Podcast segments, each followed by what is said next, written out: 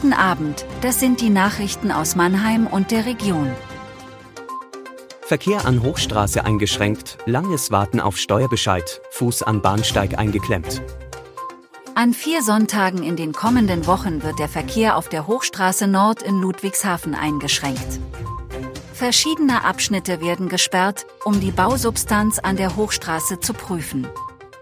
Ziel ist es, Schäden an der Hochstraße frühzeitig zu erkennen und zu reparieren.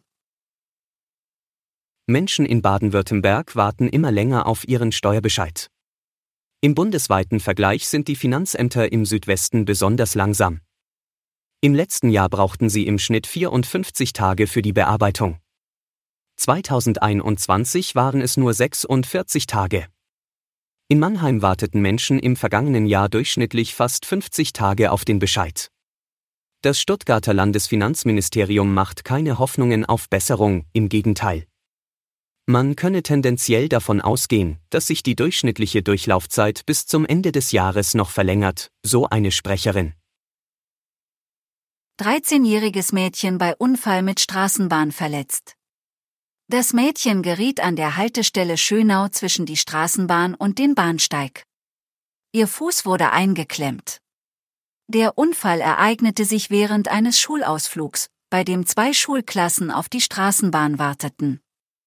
Die Feuerwehr befreite das Mädchen und ein Rettungswagen brachte sie leicht verletzt in eine Klinik. Die Polizei ermittelt den genauen Hergang des Unfalls. Keine Presse bei Kreisparteitag der SPD zugelassen.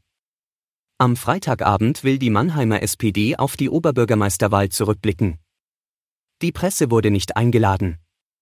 Auf Anfrage dazu heißt es aus der Parteispitze, die Veranstaltung finde unter Ausschluss der Öffentlichkeit statt. Der Deutsche Journalistenverband, DJV, kritisiert das Vorgehen.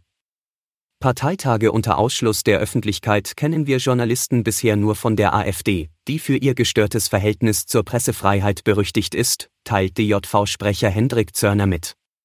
Gerade nach dem historischen Machtwechsel an der Spitze der Stadt könne die SPD nicht so tun, als gehe die Öffentlichkeit das Thema nichts an. Das Landgericht Frankenthal hat ein Urteil im Prozess um Selbstjustiz gefällt.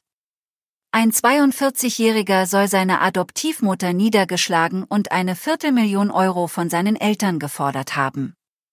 Als Schmerzensgeld für den jahrelangen sexuellen Missbrauch durch den Vater, sagte der Angeklagte.